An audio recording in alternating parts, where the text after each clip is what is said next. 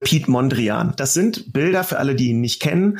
Die sind quasi aus geometrischen Formen zusammengesetzt. So, da regen sich Leute tierisch drüber auf. Äh, ist alles nur gekritzelt und warum ist das so viel wert? Bla bla und was soll das alles? Und ich sage im Prinzip, ey, ihr regt euch da über abstrakte Kunst auf, aber im Alltag stört euch das gar nicht. Ja, zum Beispiel Fischstäbchen, ja. Fische sind komplett crazy Wesen, ja. Die, mhm. die sind, die Haut, die glitzert, die sind unter Wasser wahnsinnig schnell, die sind absolut irre Tiere und dann dachte sich der Mensch, nö, daraus mache ich ein Rechteck. Mhm. Was? Das ist Abstraktion, ja. Ich ja. will den Leuten ja nur zeigen, ey, abstrakte Kunst müsst ihr nicht verstehen. Das ist völlig in Ordnung. Geht da einfach unbefangen dran und macht euch klar, euch umgibt Abstraktion jeden Tag. Herzlich willkommen zum Mutmach-Podcast von Funke mit Suse, Paul und Hajo Schumacher. Heute ist Mutmach Mittwoch mit prominenten Expertinnen und anderen klugen Leuten, die uns ein bisschen schlauer machen. Der Mutmach-Podcast auf iTunes, Spotify und überall, wo es Podcasts gibt. Gerne abonnieren, das ist für euch kostenlos, aber für uns ein Kompliment, das wirklich Mut macht. Und jetzt geht's los. Hallo, hallo, hallo, hier sind wir wieder. Es ist Mittwoch. Hajo und Suse Schumacher habe ich schon wieder vergessen. Hallo. Und wir haben einen ganz besonderen Gast. Ich freue mich total. Wir haben Jakob Schwertfeger. Ja, wer ist Jakob Schwertfeger? Der ist Kunstkomedian, aber eigentlich hat er mal Kunstgeschichte studiert und war auch Kunstpädagoge im Museum. Was mich total interessiert, wie kann man die Hemmschwelle abbauen, dass Menschen wieder mehr in Berührung mit Kunst kommen und zwar nicht nur im Museum. Wir verlosen natürlich am Ende auch noch ein Buch, das was er gerade geschrieben hat. Das heißt, ich sehe was, was du nicht siehst und das ist Kunst. Jetzt bin ich mal gespannt. Hallo, Jakob Schwertfeger. Hallo. Du bist Kunstjunkie, sagst du, und Rapper bist du auch noch. Und unglaublich. Was machst ja, du eigentlich viel, nicht? wenn du das so sagst. Die spannende Konstellation ist ja, wir haben eine Psychologin, die uns was erzählen kann, warum Kunst wichtig ist für Menschen. Wir haben den Journalisten, der immer ganz kritisch auf diesen Millionenwahn des Kunstmarktes guckt und wir haben dich als Freak. Worum es mir geht, was ich so wichtig finde, ist, Kunst ist ja irgendwie für alle Menschen und ich habe den Eindruck, das ist irgendwie so ein exklusiver Sport für Bildungsbürger und Bildungsbürgerinnen. Wie reißt du diese, diese unsichtbare Wand zwischen Kunst und Normalos ein, Jakob? Indem ich rede wie ein normaler Mensch äh, indem ich nicht irgendwelche pseudo-schlauen Wörter ähm, benutze, für die man irgendwie ein Latinum braucht, sondern indem ich, glaube ich, einfach normal, alltagsnah über Kunst spreche und vor allen Dingen auch mit Humor. Ne? Denn genau das, was ihr sagt, stimmt. Also die Kunstwelt, eigentlich hat man immer das Gefühl, um Kunst anzugucken, musst du mindestens einen Rollkragenpullover tragen, eigentlich am besten sogar ein Jackett mit Lederflicken an den Ellenbogen. Ganz Sonst wichtig. kommst du gar nicht rein. So. Habe ich, habe ich. Und Genau, und das ist Quatsch. Ähm, Kunst berührt unser aller Leben. Leider, leider wird sie oft so elitär verkauft und das versuche ich einzureißen, indem ich glaube ich, einfach ja mit Humor da reingehe, Entertainment da reinbringe und äh, glaube ich, Kunst auf Augenhöhe hole. Ich will ja nicht böse sein, aber mein Beruf bringt es einfach mit sich. Wenn jemand so wie du Kunstgeschichte studiert und sich für Kunst interessiert, dann hat zum Künstler nicht gereicht. Äh, das ist so wie mit Journalisten, weißt du, da hat zum Schriftsteller nicht gereicht. Und äh, ich frage mich, was wärst du, du bist jetzt natürlich Künstler als Comedian, aber so klassisch, was wärst du für ein Künstler geworden, wenn du die Wahl gehabt hättest? Also wenn ich die Wahl gehabt hätte, und damit meine ich, wenn ich Talent dafür gehabt hätte, wäre ich abstrakter Künstler geworden, auf jeden Fall. Ähm, und du hast komplett recht, leider. Ne? Also da legst du den Finger äh, mit deinem Journalistenfinger voll in die Wunde. Natürlich habe ich äh, ursprünglich mal vorgehabt, Künstler zu werden. So, ich habe gemalt, ich habe gezeichnet, ich habe Bildhauerei gemacht, ich habe fotografiert, ich habe, glaube ich, so die meisten künstlerischen Medien alle ausprobiert, um festzustellen, nee, das äh, reicht nicht und äh, wollte dann Theater spielen und so und habe echt also ich hatte immer schon die Faszination für was künstlerisches und jetzt habe ich mit Comedy und der Bühne das gefunden, wo ich sage, da habe ich Talent, das kann ich und das ist ja auch eine Kunstform, äh, aber Nichtsdestotrotz stimmt es leider. Also ursprünglich hätte ich, glaube ich, auch, wenn ich die Ideen oder diese Art denke hätte, wäre ich gerne Künstler geworden. Aber ich bin sehr glücklich jetzt so, hat aber gedauert, um mich damit abzufinden. Ich muss jetzt mal ganz kurz eine Frage an meine Frau richten. Liebe Suse, was wärst du für eine Künstlerin geworden, wenn es Ja, ich hatte ja tatsächlich auch mal solche Ambitionen. Ich glaube, die hat also jeder ich, Mensch. Ja, ich habe mal ähm, versucht, mich zu bewerben und ich wollte eigentlich sowas mit Textilkunst machen, also so mit Kultur Naturgegenständen und daraus eben textile äh, Dinge machen. Aber ich habe es leider nicht geschafft. Meine Freundin, ja, die hat die Aufnahmeprüfung bestanden. Ich bin so knapp dran vorbei und in die Warteliste gerutscht und das hat natürlich nicht geklappt.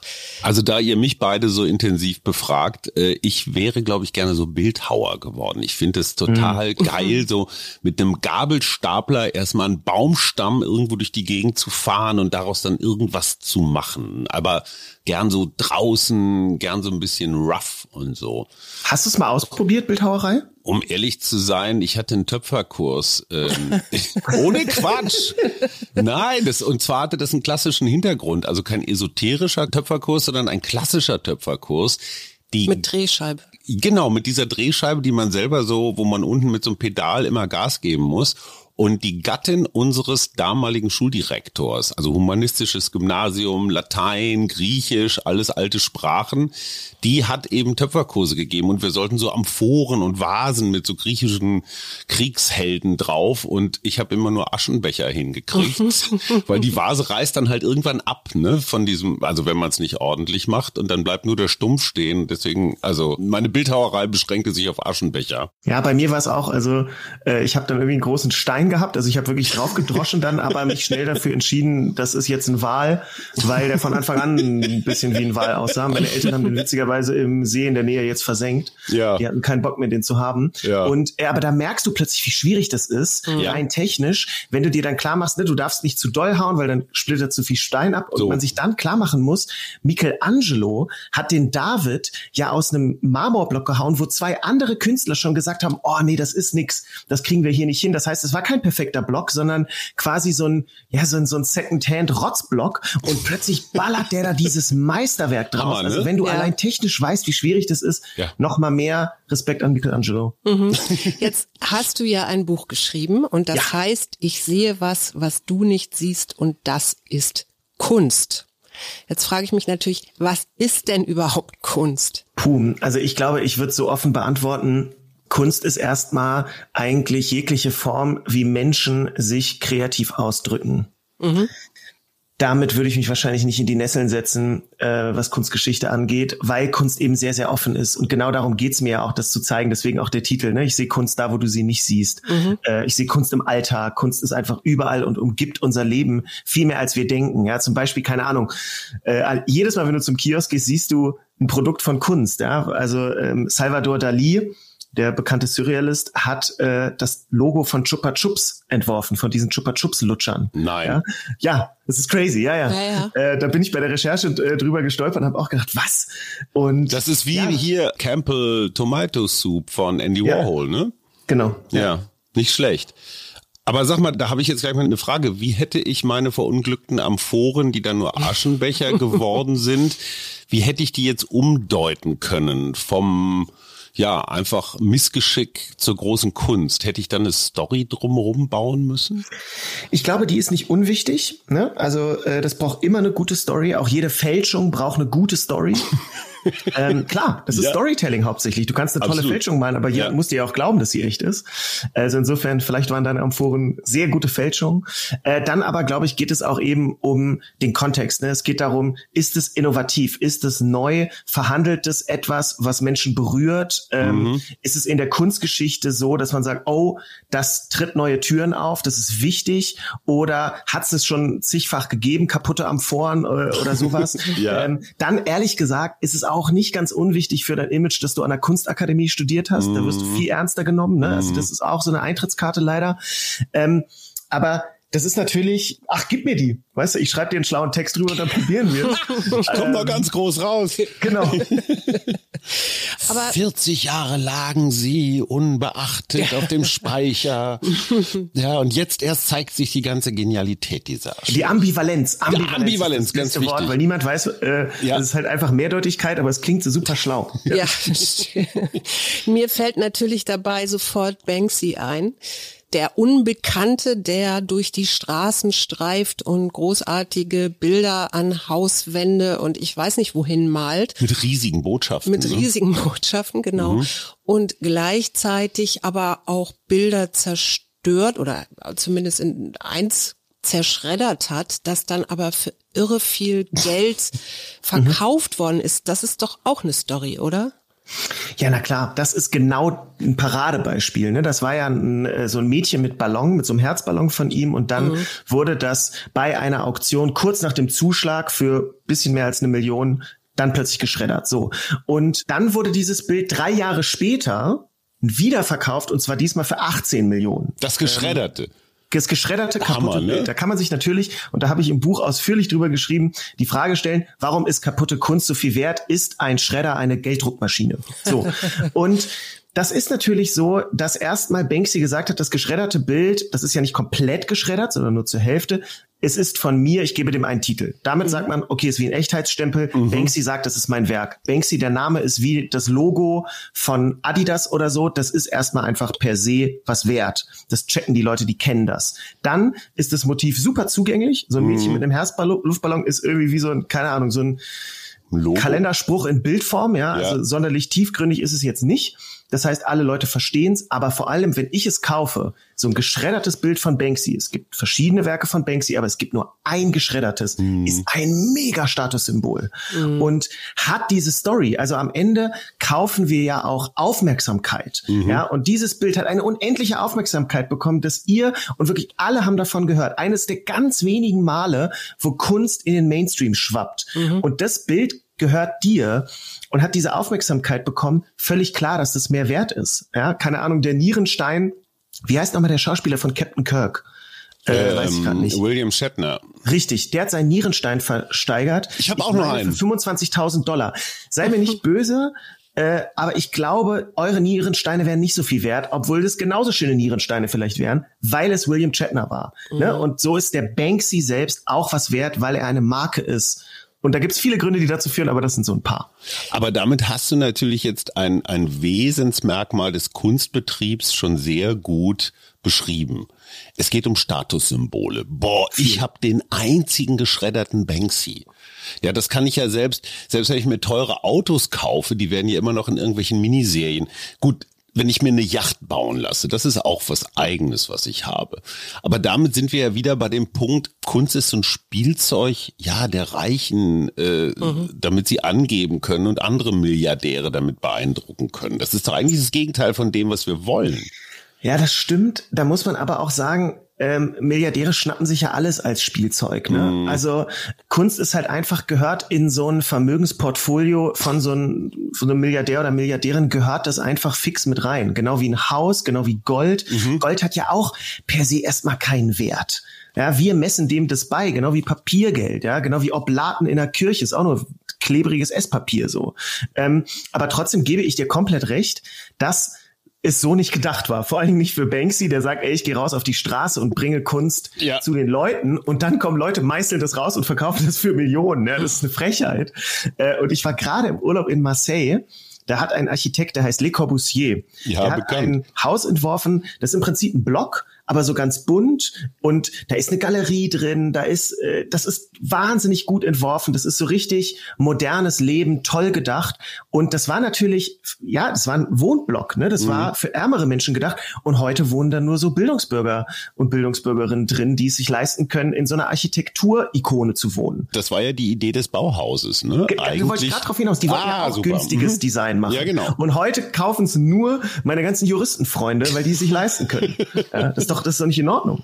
Jetzt muss ich aber mal fragen, weil ich das im Buch gelesen habe, beziehungsweise das ist auch eine Frage im Buch. Was haben Bilder mit Fischstäbchen zu tun? ähm, ich nehme das als Vergleich zum Beispiel für Pete Mondrian. Mhm. Ähm, das sind Bilder für alle, die ihn nicht kennen. Die sind quasi aus geometrischen Formen zusammengesetzt. Also es gibt ja so Bilder wie von Jackson Pollock, der so Farbe auf die Leinwand gespritzt hat, ganz mhm. wild. Und dann gibt's den Gegenentwurf, ganz geometrische Bilder. So, da regen sich Leute tierisch drüber auf. Äh, ist alles nur gekritzelt und warum ist das so viel wert? Bla bla und was soll das alles? Und ich sage im Prinzip, ey, ihr regt euch da über abstrakte Kunst auf, aber im Alltag stört euch das gar nicht, ja. Zum Beispiel Fischstäbchen, ja. Fische sind komplett crazy Wesen, ja. Die, mhm. die sind, die Haut, die glitzert, die sind unter Wasser wahnsinnig schnell, die sind absolut irre Tiere und dann dachte sich der Mensch, nö, daraus mache ich ein Rechteck. Mhm. Was? äh, das ist Abstraktion, ja. Ich ja. will den Leuten ja nur zeigen, ey, abstrakte Kunst müsst ihr nicht verstehen. Das ist völlig in Ordnung. Geht da einfach, einfach unbefangen dran und macht euch klar, euch umgibt Abstraktion jeden Tag in allen verschiedenen Formen. Jedes Firmenlogo ist abstrakt. Ja, Mercedes-Stern ist ja auch abstrakt. Mhm. Äh, all diese Sachen. Und damit möchte ich so ein bisschen die Berührungsangst eigentlich nehmen äh, und deswegen, ehrlich gesagt, ähm, es ist schön, dass du fragst. Ich habe lange, lange, lange über diesen Fischstäbchen-Vergleich nachgedacht, Suse. Und ich bin ehrlich gesagt stolz darauf. Locker eine Woche habe ich darüber nachgedacht, wie, was, was man für einen schönen Vergleich finden könnte. Ich überlege gerade, wo ich das letzte Mal eine Woche darüber nachgedacht habe. Aber du hast vorhin gesagt, wenn du Künstler geworden wärst, wobei du ja einer bist, aber dann wärst du ein abstrakter Künstler gewesen. Und da wir gerade ja. bei abstrakter Kunst waren, wie wären denn deine Bilder geworden? Du hast doch bestimmt so heimlich ja. irgendeine Mappe im Keller, wo. Genau das habe ich. Ich schwöre dir, das stimmt zu 100 Prozent. Mhm. Äh, genau das, weil ich mich mit der Mappe mal für Kunstpädagogik beworben habe äh, in Frankfurt und Mainz und auch genommen wurde übrigens. Also so ganz so schrecklich war es wohl nicht. Äh, und da habe ich Bilder drin, wie ich mit 17 eine Landschaft malen wollte, normal, also gegenständlich malen, und das ist mir so gar nicht gelungen. Und dann habe ich Erde genommen und die wütend da drauf geworfen. Und dann sah es irgendwie ganz geil aus. ähm, also ich würde, glaube ich, mit viel Erde malen. Ich würde viel, ja, so es gibt einen, einen Künstler, einen deutschen Künstler, der heißt Fred Thieler. Den habe ich auch erst so vor einem Jahr für mich entdeckt. Der malt ganz abstrakt. Und wahrscheinlich sähen meine Bilder aus wie seine. Und dann würden Leute aber sagen, Jakob, du hast Fred Thieler nachgemalt. Und dann müsste ich sagen, das stimmt, weil ich keine eigenen Malideen habe. Und dann hätten wir ein Problem. Aber wahrscheinlich sähen meine Bilder einfach, ja, so voll abstrakt, so viel dunklere Erdfarben und. Aber da machst du einen interessanten Punkt, finde ich, weil dieses, ich werf da jetzt vor Wut Erde aufs Bild ist ja eigentlich genau das, was Kunst will oder soll. Also so ein, ja, so ein Moment, so ein, so ein genialischer, emotionaler, verrückter Moment. Und das fällt mir an, an Kunst, wenn man das mal so als, wie soll ich sagen, als Kreislauf betrachtet, so auf. Ganz viel Kunst entsteht so, wie du das beschrieben hast. Ja. Also für mich ist Graffiti so ein Beispiel. Graffiti galt ja, jahrzehntelang als Schmiererei und inzwischen hast du in fast jeder größeren Stadt der Welt Street Art Führungen, wo dich junge Menschen mitnehmen zu ja monumentalen Graffitis, die inzwischen in der Kunst angekommen sind. Und das war ja am Anfang auch eher so ja. Protest, Emotion, irgendwo gegen sein. Ist das so der Weg der Kunst von der Straße ins Museum? Also nee, bei Rap von der Straße, auch, äh, ja. aber es ist auf jeden Fall immer ein langer, langer Weg. Ne? Also denken wir noch mal an deine Amphoren. Es würde nicht reichen, davon drei zu machen und dann ist gut, mhm. sondern ähm, du musst diesen Weg lange gehen. Ne? Mhm. Auch äh, Van Gogh äh, ist seinen Weg lange, lange, lange gegangen. Zu Lebzeiten übrigens nicht ganz so verkannt, wie Leute das immer sagen, aber schon auf jeden Fall nicht bekannt und hat diese Vision weitergezogen. Und ich glaube, so war es mit Graffiti auch, dass gute Kunst in meinen Augen erstmal dagegen geht, erstmal mhm. rebellisch ist und gegen die Erwartung geht. Kunst genau. ist kein Service. Das ist keine Service-Hotline, die du anrufst und dann kriegst du, was du willst, sondern du kriegst das, was du nicht willst, vielleicht mhm. auch mal. Und es konfrontiert dich mit Sachen, wo du vielleicht auch gar keinen Bock hast, dich mit auseinanderzusetzen oder die dich überraschen und bereichern. Das ist für mich gute Kunst. Und das heißt, dass Leute das vielleicht auch erstmal nicht checken und äh, du erstmal dagegen gehen musst. Ich meine, Graffiti, genau, auch heute noch viele spießbürgerliche Menschen halten Graffiti für Geschmiere. Das äh, hat lange, lange gedauert, sich da durchzusetzen äh, und das einfach trotzdem zu machen. Und so ist das mit vielen Ideen, die auch durch Zufall entstehen. Ne? Lee Krasner ist eine bekannte äh, Malerin, die hat mal vor Wut ihre ganzen alten Bilder zerschnitten. Ja, und dann ist die, glaube ich, zwei Monate lang weggefahren, mhm. war auf jeden Fall nicht in ihrem Atelier, kam zurück und sah diese ganzen Schnipsel und hat gedacht, hä, geil, das ist ja total irre, wie die da liegen und hat daraus neue Bilder zusammengesetzt. Mhm. So. Die Psychologin müsste doch da sofort sagen, ey, eigentlich, Ja, das naja, ist Kreativität. ja, ne, aber das ist auch so Leben, weißt du, so Dinge mit neuer Bedeutung aufladen. Mhm. Ja, ja, ich denke gerade an dieses, ich weiß schon wieder nicht, wie es heißt, dieses, wenn ähm, in Japan eine Schüssel kaputt geht und du die dann mit Gold wieder zusammen Die Risse so die aus. Risse wieder zusammenfügst, so dass es wieder eine Schale ergibt, aber die ist in ihrer Wertigkeit und in ihrer Eigenart viel größer, als wenn das jetzt ein Gebrauchtgegenstand wäre. Wo sie streng genommen kaputt ist. Ja, genau. Aber sag, lieber Jakob, was ist denn der Künstler, der dich am meisten, ich sage jetzt mal ganz bewusst, berührt? Heute Ja, heute. Das ist Fred Thieler tatsächlich. Also Fred Thieler oder Emil Schumacher, deutsches A formell. Ähm, das ist ein wunderbarer Begriff. Äh, Das ist im Prinzip abstrakte Nachkriegskunst in Deutschland. So, das ist das, da gehe ich rein und ey, ich könnte, ich könnte niederknien vor solchen Bildern. Das vor so abstrakten Ehrfurcht? Bildern, Hans Hartung und solche Leute. Da geht mir wirklich komplett das Herz auf. Und es ist so, vor so einem richtig schönen abstrakten Bild ist es wirklich so, dass ich die Schönheit manchmal nicht aushalte. Also ich stehe davor und gucke mir das zehn Minuten an und dann muss ich einmal raus aus dem Raum, so weil ich denke, ey, ich, ich, das überfordert mich so ein bisschen. Ich muss kurz einmal durchatmen, gucke mir Sachen an, die ich nicht ganz so toll finde und komme dann nach einer halben Stunde wieder zurück und gucke es mir wieder an und bin locker, wenn ich ein Bild gut finde im Museum, viermal lange davor und kann mich einfach nicht satt sehen daran, weil abstrakte Kunst, das Schöne daran ist, du siehst ja immer was Neues. Guckst dann, okay, wie ist das komponiert? Ah, geil, die Farbe ist da so hingesetzt. Warum kippt das Bild nicht? Warum ist das in so einer Art Gleichgewicht visuell, obwohl es gar keine Regel dafür gibt für abstrakte Kunst? Und ja, das, ah, es ist so schwierig, weil in einem Podcast können die Leute nicht sehen, was ich vor Augen habe. Ähm, aber ja, so abstrakte Farbflächen, die gut gesetzt sind, das ist, das ist für mich das Geilste. Wir gucken mal, ob wir irgendwas von Fred Thieler finden, dass wir vielleicht ähm, irgendwie abfotografieren können oder so und bei Instagram mal ähm, mitteilen können, so dass die Leute auch eine Idee davon bekommen, wovon du gerade redest. Aber was ich so raushöre, ist, dass ja es gibt in der positiven Psychologie so 24 Stärken oder Ressourcen, die Menschen haben. Es ist ganz unterschiedlich verteilt in der Welt, also das gibt's überall. Und eine dieser Stärken ist tatsächlich der Sinn für das Schöne und Gute, heißt das da.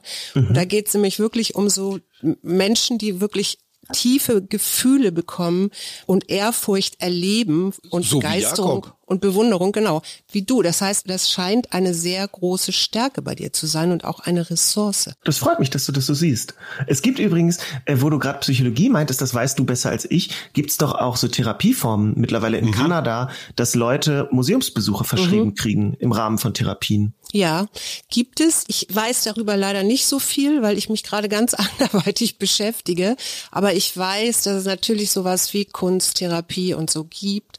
Und ähm, dass die Psychologen da natürlich auch immer drauf, also wenn, wenn Menschen äh, Bilder machen und es geht ja so weit, dass psychisch Kranke durch die durch das Machen wieder mehr in die Verbindung zu sich kommen und es dann auch Ausstellungen gibt und so. Also Kunst ist eine durchaus große Ressource auch in der Psychologie.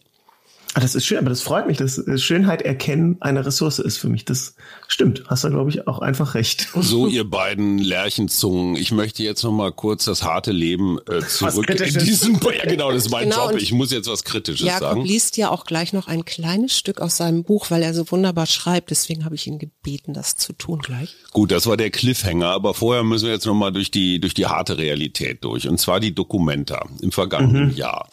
Die Idee war, der globale Süden, was immer wir darunter verstehen, sollte diese Ausstellung kuratieren und dann kam diese indonesische Gruppe und die hatte offenbar dann auch eine politische Agenda, die ja mit den deutschen Geflogenheiten nicht ganz so, äh, Stichwort Erinnerungskultur, in Übereinstimmung zu bringen war. Und dann gab es halt ein, einen großen öffentlichen Disput darüber, wenn da jetzt irgendwie ein Hakenkreuz auftaucht oder wenn in diesem Fall ein, ein offenbar jüdischer Mensch mit klassischen Stereotypen ähm, wiedergegeben wird. Und ich gestehe, ich war hin und her gerissen. Auf der einen Seite sehe ich die besondere deutsche Verantwortung, äh, was die Vergangenheit angeht, da wachsam zu sein. Auf der anderen Seite bedeutet Kunst für mich auch immer Freiheit. Und zwar maximale Freiheit, die auch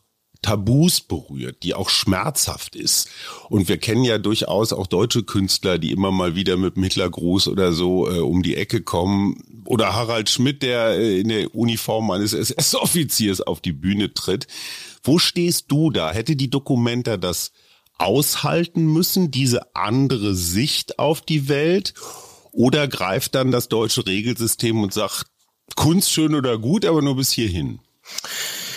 Ähm, das ist sehr schwierig zu beantworten. Also ich glaube, ja, Kunstfreiheit ist wichtig, aber auch die Kunstfreiheit hat Grenzen. Das ist ja juristisch äh, so. Ja. Ich finde, sobald es wirklich so richtig antisemitisch wird, wie in dem einen Bild, wo mhm. äh, Juden als Schweine, und ich meine, das geht bis ins Mittelalter zurück, diese Art der Symbolik und Darstellung dargestellt werden, dann sag ich, ey, ganz ehrlich, äh, ob das jetzt in Deutschland steht oder woanders, das ist einfach ein Scheißwerk.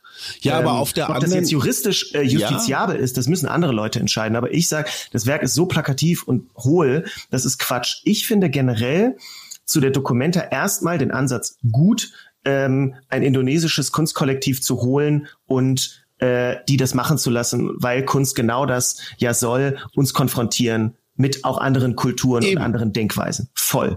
Ähm, und ich finde aber, du musst den Kontext beachten und Deutschland hat nun mal diese Geschichte. Klar. Und da verstehe ich, wenn Leute hochgehen. Und ich fand zwei Sachen wirklich schlecht gelöst bei der Dokumenta. Das war einmal die Kommunikation. Mhm. Die sind, haben wahnsinnig schlecht kommuniziert. Ich meine, dass auch der Vorsitzende vom Zentralrat der Juden gesagt hat, ey, ich komme gern vorbei, wir können sprechen und dann kommunizieren wir das auch irgendwie nach außen und dann ge irgendwann gesagt hat, ey, die kommunizieren so schlecht, da habe ich gar keinen Bock mehr drauf und das zurückgezogen hat, wo man ja sagen muss, was für ein wichtiges Angebot. Offensichtlich waren da wirklich komische Strukturen und eine andere Sache, die mich bei der Dokumenta Fuchs Teufelswild gemacht hat, war die Texte, die mhm. diese Kunstwerke, das ist eine Kultur, mit der habe ich bisher noch nicht so viel zu tun gehabt. Viele Menschen hier in Deutschland die muss man denen erklären. Wenn ja. es darum geht, dass da Frauen auf einem Felsen stehen und singen und irgendwelche volkstümlichen Gesänge äh, da da äh, singen, dann verstehe ich das nicht. So und dann steht da ein englisches kleines Schild daneben, das in völlig kruder Sprache mir das überhaupt nicht erklärt. Aber das waren Werke und so ist es viel bei aktueller Kunst, die unfassbar erklärungsbedürftig sind. Mhm inklusive der ganze Kontext, aus dem sie kulturell stammen. Alle Texte waren nur auf Englisch, aus völlig unverständlichem Englisch. Noch mhm. nicht mal zu allen Werken gab es Texte, nichts auf Deutsch, wo ich so denke, ey, didaktisch ist das eine glatte Sechs, mhm. wie diese Ausstellung aufgebaut war. Und das hat es mir so madig gemacht, weil ich als Konsument vollkommen alleine gelassen wurde. Und dann sage ich auf der einen Seite, ja, diese antisemitischen Sachen gehen für mich überhaupt nicht klar. Ich finde sie plump, dumm mhm. und überflüssig. Ähm, wenn Leute meinen, das fällt unter Kunstfreiheit, ja, dann kann man das vor Gerichten gerne ausfechten. Aber ich fand die Ausstellung einfach schlecht. Ich fand sie einfach schlecht. Sie hat viele Sachen, auch kunsthistorisch, wo ich denke, ja, Dicker, Räume mit Müll vollzustopfen, gab's in den 70ern schon. Mhm. Flasht mhm. mich nicht mehr. Auch ich werde aber auch da auf die Probe gestellt. Ja? Mhm. Im Friderizianum war ein Kindergarten, der plötzlich zur Kunst erklärt wurde, wo ich noch da stand und sagte zu meinem Kumpel so, ey, wollen die mich komplett verarschen? Also mhm. wie einfach kann man sich's denn machen? Willst du jetzt auch noch die, äh, die Garderobe, wo ich meinen Rucksack abgebe, zur Kunst erklären? Und im Nachhinein dachte ich, hm, macht aber das Thema Care-Arbeit ziemlich sichtbar. Mhm. Das, indem du es zum Kunstwerk erklärst, nimmst du es anders wahr, kriegt es eine andere Aufmerksamkeit und dann so, ah ja, wer muss sich ja um die Kinder kümmern? Da stellen sich dann viele Fragen.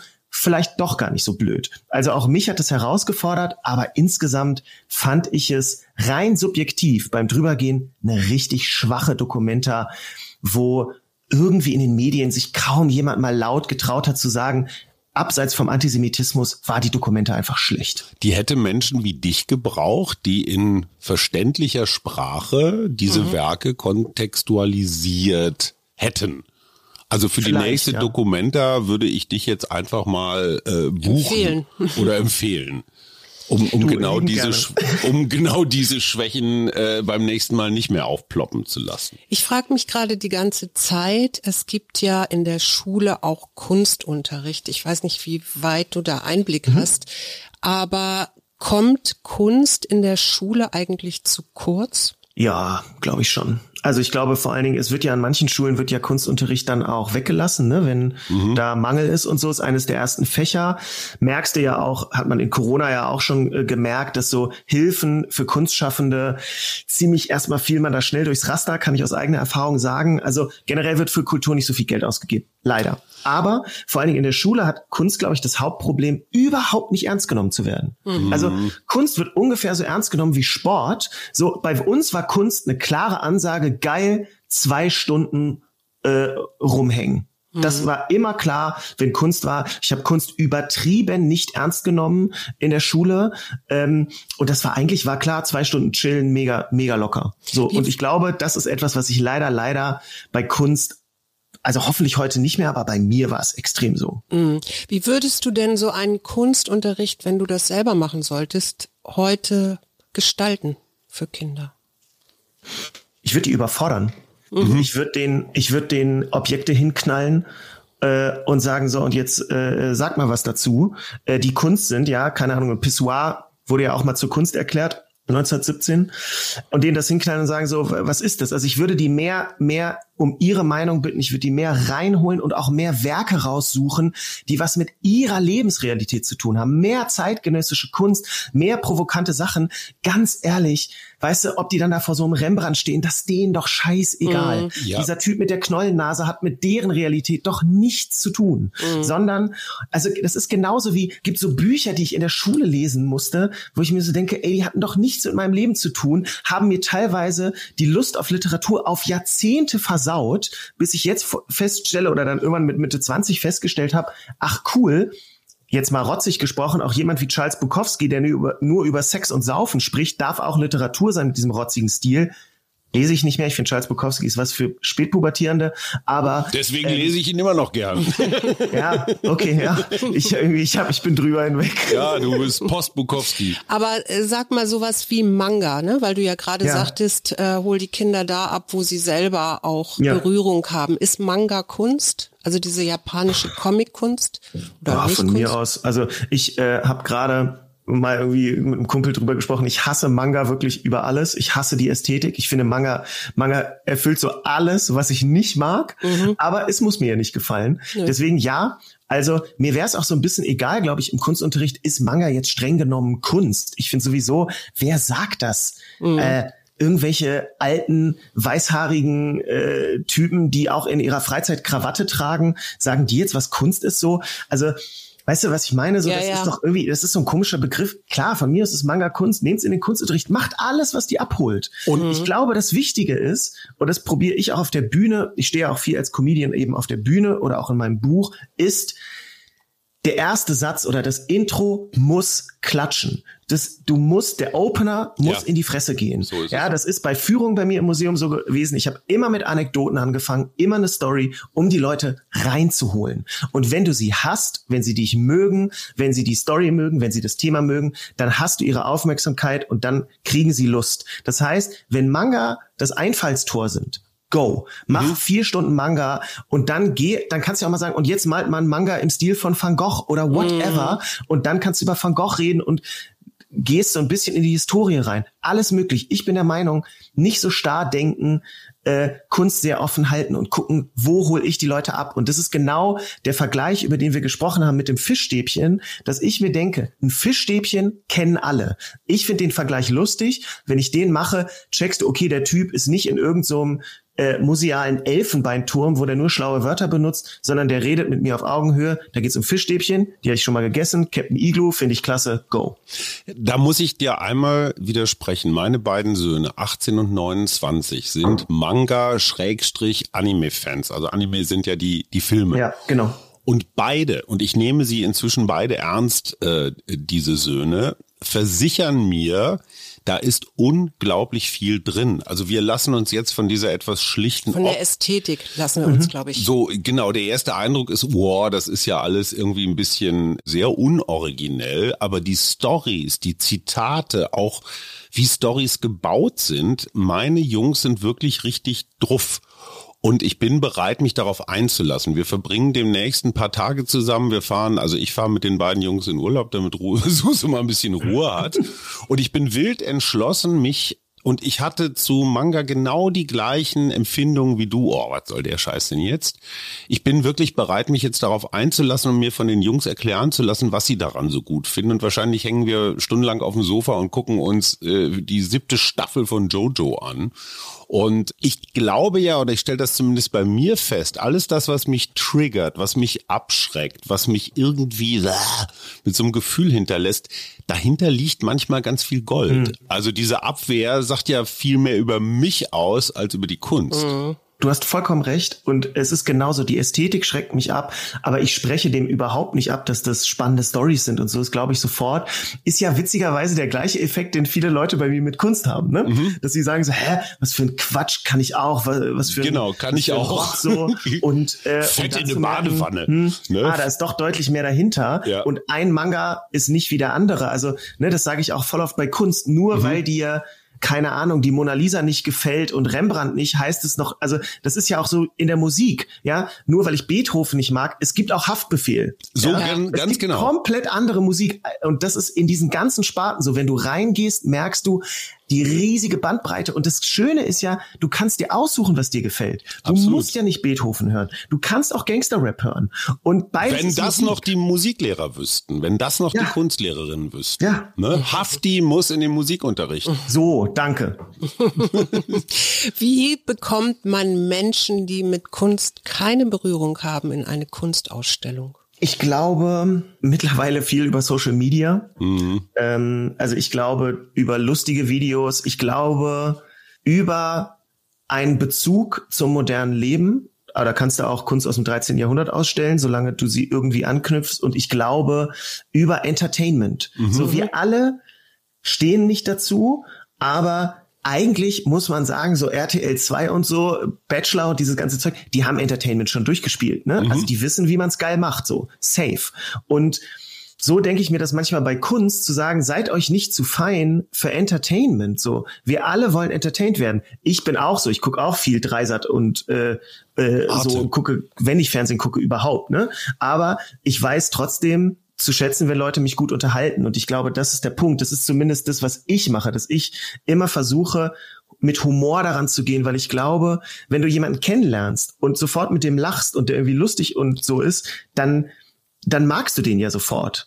Ähm, und ich glaube, so ist Humor auch thematisch. Ja, wenn ich das witzig verpacke, mögen Leute Kunst vielleicht mehr. Zumindest ist es das. Ich mache ja auch sehr viele Videos auf Instagram und YouTube und TikTok und so. Und da schreiben mir Leute voll oft, ah geil, du hast mir irgendwie diesen äh, Kosmos Kunst eröffnet. Mhm. Und das freut mich natürlich wahnsinnig, weil ich mir so denke, wow, äh, offensichtlich ist dieses humorvolle, diese humorvolle Herangehensweise zumindest für manche Leute äh, passend. Mhm. Eine neue Kunstform hast du kreiert.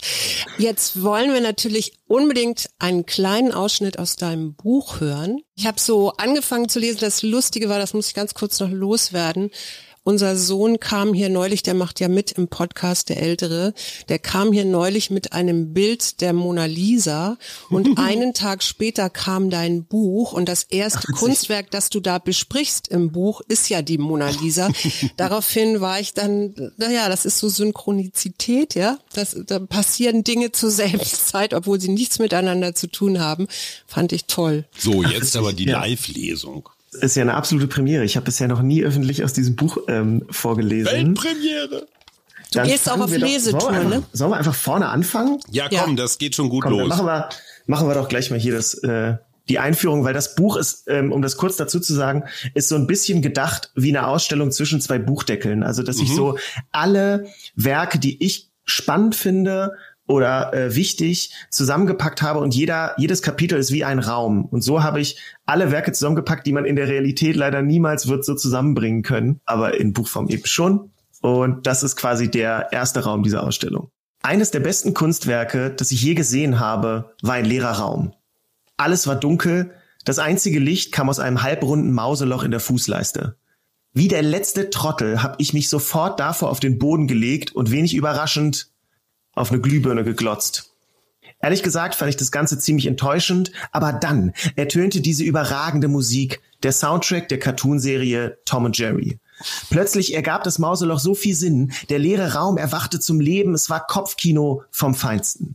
Ich sah den Kater Tom, der hinter der Maus Jerry herjagt, wie er gegen Wände knallt und konstant auf die Schnauze kriegt. Alles vor meinem inneren Auge, alles nur in meiner Fantasie.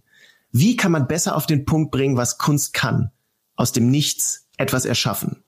Die Arbeit Waiting for Jerry stammt von dem spanischen Künstler Juan Munoz und sie zeigt anschaulich, dass Kunst mehr ist als nur alte Schinken in goldenen Rahmen und Skulpturen aus Marmor. Genau wie Literatur zum Glück viel mehr zu bieten hat als Theodor Fontanes Elfie Briest.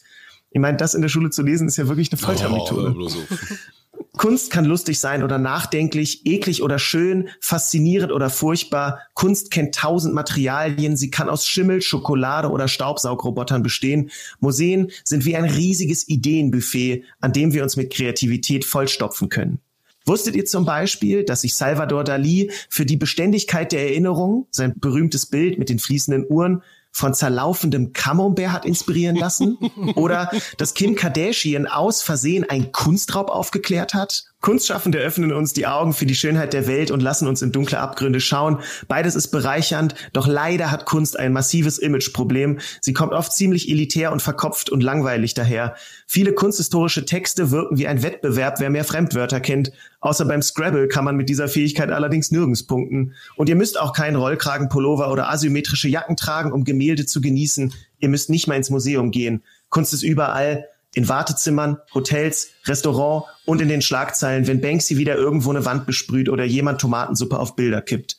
Hier geht es um die großen Fragen. Warum ist abstrakte Kunst mehr als nur Gekritzel?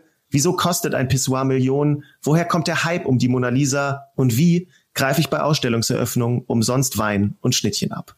Das ist die für Journalisten zentrale Frage. Aber jetzt musst du noch aufklären, ja. wie hat denn Kim Kardashian einen Kunstraub aufgeklärt? Äh, lustigerweise aus Versehen wirklich. Und zwar ja. war sie bei der Met Gala. Das ist ja so, ja, wahrscheinlich eine der berühmtesten äh, Veranstaltungen überhaupt im ja, Metropolitan ganz, Museum. Ganz kurzer, ganz kurzer Servicehinweis dazwischen. Met mit einem T kommt von Metropolitan und hat nichts mit dem gleichnamigen Eagle zu tun. Ja, oder es wäre mega komisch, wenn es so eine Met-Veranstaltung wäre. Ja, auch Alle lustig. Essen dann nur so Met Eagle ja. und Hack äh, und Kim Kardashian ist da. Ja, auch nicht schlecht. Genau, und die Outfits sind ja immer so sehr verrückt, die da getragen werden von den äh, Stars. Und Kim Kardashian hatte so ein goldenes Kleid an und hat sich dann neben ja so ein Sarkophag, so einen goldenen gestellt mhm. und sich fotografieren lassen. So. Und dann hat jemand, das ging um die Welt natürlich, und hat einer dieses Foto gesehen und sich tierisch aufgeregt, weil er sagte, hä, warum ist das da im Museum? Äh, weil er nämlich diesen Sarg geklaut hat. Ach. Das war Grabschändung, die haben das geklaut mhm. und und der hat nie seinen Lohn dafür bekommen. Und daraufhin hat er sich zur Rache gedacht, ja gut, dann lasse ich halt alle auffliegen. Und hat äh, dafür gesorgt, dass alles hochging. Und Kim Kardashian hat indirekt eben dafür gesorgt, dass all das überhaupt erst ins Rollen kam. Mit einem einzigen Selfie. Ich und das finde ich eine sehr absurde Geschichte. Immer an Kim Kardashian geglaubt. Sag mal zum Schluss, lieber Jakob, ich habe noch drei kurze Fragen. Ja. Was war das eindrucksvollste Stück Kunst, das du zuletzt gesehen hast, was dich so bewegt hat in den letzten Wochen, Monaten? Boah. Also ich, äh. ich leg mal vor, weil ich habe mir die Frage natürlich selber auch schon gestellt. Ja. Ich habe den Film Sonne und Beton von Felix Lobrecht mhm. gesehen, der ja Comedy-Kollege von dir ist. Da geht es halt um, ja, Jungs im Wesentlichen aus sozial prekären Verhältnissen. Und mir ging es so wie dir im Museum. Ich konnte es nicht am Stück gucken. Ich musste wirklich immer wieder Pause machen, durchatmen, verarbeiten und konnte dann weiter gucken. Also das, das war so mein Kunsterlebnis in letzter Zeit. Suse, hattest du was? Also abgesehen von meinen Texten jetzt, die du mal lesen. äh, nee, es sind deine Texte, Schatz. Nee, ich, ich, ich bin gerade echt auf so einem ganz anderen Stern. Sorry, weil ich ja gerade ein Buch schreibe, das sich so mit ganz anderen Dingen beschäftigt. Ich muss gerade passen. Jakob, Jakob also ich glaube, das eindrücklichste Werk, was ich kürzlich gesehen habe, war in Baden-Baden mhm. ähm, im Frieda äh, Burda Museum. Und zwar mhm. war das von Karin Sanders. Mhm. Es gab ja diese Banane, die an die Wand getaped wurde von Maurizio Cattelan, ja. äh, die auch super medial äh, viral gegangen ist. Ne? Ja. Und dann habe ich da Karin Sanders habe ich auch im Buch erwähnt, weil sie acht Jahre vorher schon mal eine Banane an die Wand genagelt hat und das hat aber niemanden interessiert. Ne? Mhm. Also erst, wenn so ein Mann um die Ecke kommt und das macht, dann hört plötzlich alle zu. Ähm, ob Maurizio Cattelan das geklaut hat, die Idee, keine Ahnung so. Aber dann bin ich ins Museum und plötzlich sehe ich da die Banane an der Wand, habe mich voll gefreut, gehe näher ran und denke mir, ja, die Freude war komplett deplatziert, weil das so krass gestunken hat.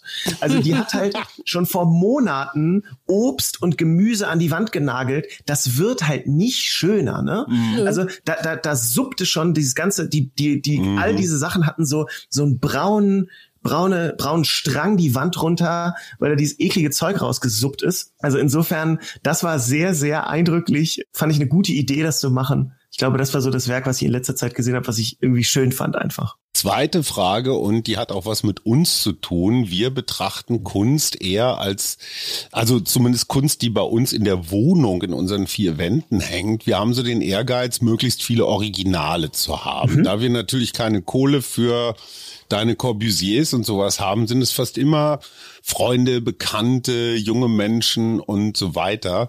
Rätst du zum Kunstkaufen als Geldanlage, so ein bisschen Lotterie, kaufst halt 20 Sachen für 500 Euro und zehn Jahre später ist eins davon eine Million wert?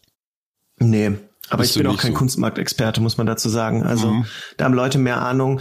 Ich Kaufst du Kunst? Also ich glaube, ich, es gibt schon so ein paar Leute, wo ich glaube, die könnten mal hochgehen so, aber ich glaube, das muss dir halt gefallen, ne? Mhm. Also gerade wenn du im Bereich 500 bis 1000 Euro die Wahrscheinlichkeit, dass das jetzt noch mehrere Millionen wert wird, ist eher gering.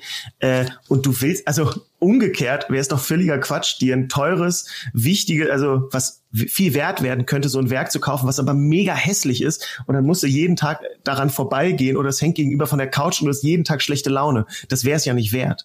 Also insofern, okay, also äh, ja, ich habe auch, ich habe mir keine Kunst als Wertanlage gekauft. Ich habe, mein Opa war äh, Maler und deswegen habe ich hier viele abstrakte Werke von ihm an den Wänden hängen, die mich wirklich jeden Tag richtig glücklich machen. Schön. Und äh, das finde ich total schön. Aber ich glaube jetzt so, die jetzt so 20 Werke kaufen für eine Wertanlage, ah, Nee. Vielleicht best, keine Ahnung. Finde ich so seelenlos wie Bitcoins ungefähr. Letzte Frage, größter Künstler, größte Künstlerin aller Zeiten für dich? Suse denkt auch gerade nach. Wahrscheinlich müsste man Michelangelo oder Da Vinci sagen, wenn es um äh, Malerei geht oder Grenzen um einreißen. Mhm. Veto? Nee, so, nee, nee, nee, kein, nee, nee, nee, nee, kein ich Veto. Dachte, ich dachte, nee, du hast Veto gesagt, was ich mutig gefunden hätte, bei Michelangelo und Da Vinci zu sagen, das waren keine großen Künstler. Nee, aber ich meine, ich glaube, wahrscheinlich war es, muss man Stereotyp antworten, Da Vinci, weil mhm. ich mich, es gibt eine Frage, die ich mir bei ihm immer stelle. Wann zur Hölle hat der Typ geschlafen? Ja. Ne? Also ja. der hat so viel geschaffen, der hat ja irgendwie, der hat, der hat neben solchen äh, krassen Bildern, hat der äh, wahnsinnige Zeichnungen gemacht, also hier den Prototyp vom Helikopter entworfen, mm. Bewässerungsanlagen hat er ja auch entworfen, der hat ja ganze Waffen, der hat den, eine Art Panzer mitentwickelt, also mm. äh, der hat in so vielen Bereichen so viele neue Maßstäbe gesetzt, die teilweise erst Jahrhunderte später richtig gecheckt wurden. Deswegen würde ich sagen, Leonardo. diese Art Universalgenie, das war schon einzigartig. Suse, deine größte Künstlerin, größter Künstler aller Zeiten? Also wer mich sehr nachhaltig beeindruckt hat, ist allerdings eine Fotografin, die auch schon nicht mehr lebt, ist Diane Abus mit ihren Freaks-Fotos. Aber das ist jetzt kein, also das ist jetzt eine andere Form von Kunst. Ich komme jetzt mal so ganz globalistisch daher. Für mich ist die größte Künstlerin aller Zeiten die Natur, weil ich finde, ja, na, das sowieso.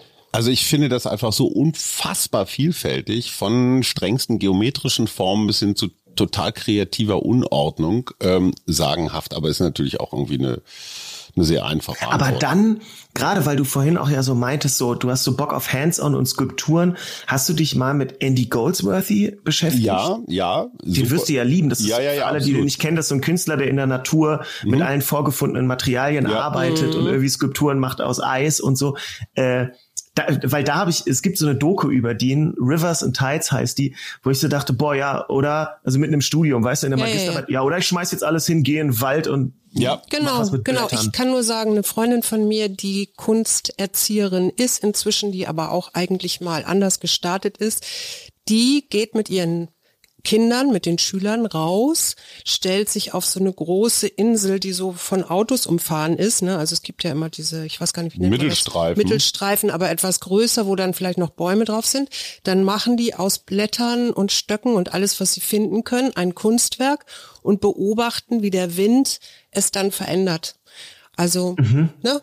Und die, die Schüler haben totalen Spaß, die sind hochkonzentriert, weil sie eben halt auch ja, das, die, die Natur berühren mit Händen, mit Überlegungen, wie bauen wir das jetzt? Und wenn du die ein Jahr später wieder zufällig, wenn die da an dieser Insel wieder vorbeilaufen, dann kannst du damit rechnen, dass sie gucken gehen, ob es noch da ist. So, ja, und dass gut. sie sich noch dran erinnern. Ja, aber weißt du, was auch so schön ist, ist ja genau das, was du gerade gesagt hast, dieses lange Hingucken. Das machen Künstlerinnen und Künstler und das können wir auch mit Kunst machen, sich mal so ein Bild richtig lange angucken, mhm. dann findest du immer irgendwas Tolles. Ja. Zum Beispiel auch so, äh, wo du das gerade meintest, es gibt eine Künstlerin, die hat ein ganz tolles Video gemacht, ihr Name fällt mir gerade nicht ein, wo die äh, mit einer Kamera einer Papier oder so einer Plastiktüte im Wind hinterhergerannt mhm, ist. Mhm. Und dann siehst du, was für verrückte Formen die schlägt mhm. und wie unfassbar poetisch so eine Papier, äh, Plastiktüte plötzlich wird. Und allein einfach nur dieses genau hingucken in der Natur oder im Alltag ist, glaube ich, genau das, was so bereichernd ist. Lieber Jakob Schwertfeger, jetzt noch die letzte Frage. Das ist jetzt wirklich die letzte. Was macht dir Mut? Mir macht Mut, dass viele Menschen und vor allen Dingen junge Menschen immer wieder Lust haben, neue Wege zu gehen, neue Lösungen zu finden und irgendwie der Mensch immer wieder auf so wahnsinnig kreative Ideen kommt. Und wenn man denkt, da ist eine Sackgasse, dann kommt irgendjemand und klettert am Ende dieser Sackgasse über den Zaun oder dreht das ganze mhm. Ding um. Und diese Fähigkeit, immer wieder was Neues zu finden und kreativ zu sein, ich glaube, das ist das, was mir irgendwie Mut macht oder wo ich so denke, ja, das hat äh, Zukunftspotenzial. Noch eine Frage, obwohl ich ja sie schon als letzte angekündigt hatte. Wir haben das nicht abgesprochen, aber würdest du für unsere HörerInnen ein Buch zur Verfügung stellen, das wir verlosen könnten? Ich sehe was, was du nicht siehst, und das ist Kunst. DTV, Jakob Schwertfeger. Dieses Werk wahrscheinlich schon vergriffen wegen der großen Nachfrage, aber. Weil unser ist jetzt bemalt liebend gerne tue ich das natürlich. Sehr und schön. vielleicht hast du eine Jetzt, Frage. Jetzt, wo du den Titel nochmal so deutlich gesagt hast. und vielleicht hast du noch eine Frage, mit der man das gewinnen kann, weil es ja immer mehrere Menschen gibt, die das gerne hätten. Warum glaubt ihr, lächelt die Mona Lisa so komisch? Mhm. Wunderbar. Ganz herzlichen Dank. Das war Jakob Schwertfeger, Kunstkomedien, Kunstexperte. Ja, äh, du gehst auf Tour jetzt verkrachter, auch? Ja. verkrachter Künstler, aber inzwischen jetzt doch ein großer. Ne? Man muss nur lange genug warten, dann wird das schon. Lieber Jakob, Kreativ ganz, sein. ganz herzlichen Dank. Ich danke Vielen auch. Dank. Es hat mir sehr, sehr viel Spaß gemacht. Auf bald. Auf bald. Das war der Mutmach-Podcast von Funke. Jeden Montag, Mittwoch, Freitag ganz frisch. Unterstützt uns bei steady.fm, folgt uns auf Instagram oder hinterlasst gerne eine nette Bewertung. Wir hören uns.